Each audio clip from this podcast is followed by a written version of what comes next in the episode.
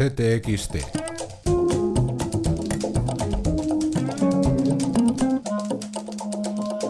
Podcast. Esta semana en CTXT, ¿Cuántos en la sala quieren dedicarse al periodismo?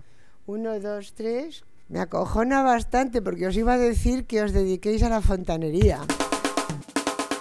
La crisis del periodismo español, 51% de desempleo, desinversiones. Esta semana ponemos la vista tan endogámica como documentada en uno de los sectores más afectados por la crisis económica. Con Semioticon inauguramos la sección Controversias, abierta al debate y participación del lector. Crisis laboral y de calidad que analizamos en un recorrido por las cinco décadas del periodismo de la democracia y en compañía del semiólogo Paolo Fabri, quien en la era de las redes sociales e Internet asegura que más información no es igual a mayor comprensión.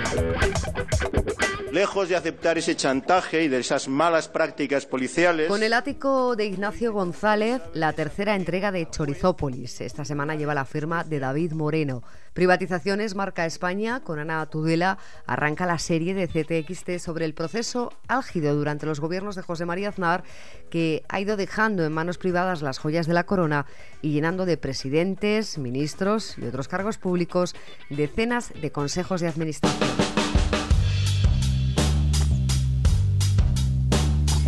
Las elecciones israelíes son un acontecimiento a seguir no solo en el mundo entero o en Israel, sino también en Cisjordania o la Franja de Gaza. Saben que a pesar de las crisis internas de los gobiernos israelíes, a todos los partidos, excepto la lista unida árabe, les une la ideología sionista.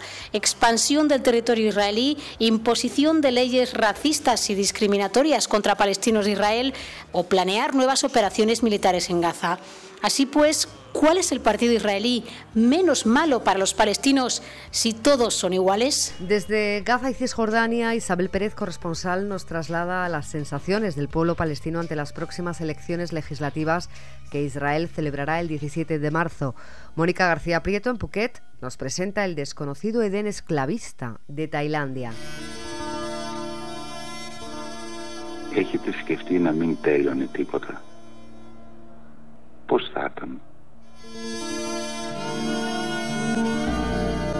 En Culturas, mujeres que miran. Entrevistamos a la cineasta ateniense Evangelia Craniova, enrolada durante meses en un mercante para rodar un documental. Claudia Lorenzo retrata a Erika Lust, la directora del porno estético, narrativo, inteligente, que ha roto moldes y clichés.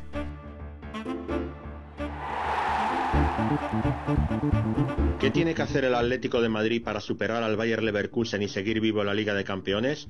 Un experto en remontadas como el histórico jugador rojiblanco Javier Irureta nos da las claves que deben seguir los de Simeone para eliminar a los alemanes. Ricardo Uribarri en la colchonería, que también lleva la firma de Rubén Uría. Martín Álvarez nos presenta a la primera mujer española en la competitiva Liga del Fútbol Femenino Francés. Y además, como cada semana, la opinión corre a cuenta de José Luis Cuerda, Juan Tallón, Maruja Torres o Gerardo TC, con una novedad. Quieres agradecerle su esfuerzo. Una moneda te parecería bien, pero en Internet no hay monedas. Hasta ahora, Dropcoin permite microdonativos con un solo clic. El me gusta sonoro de Dropcoin.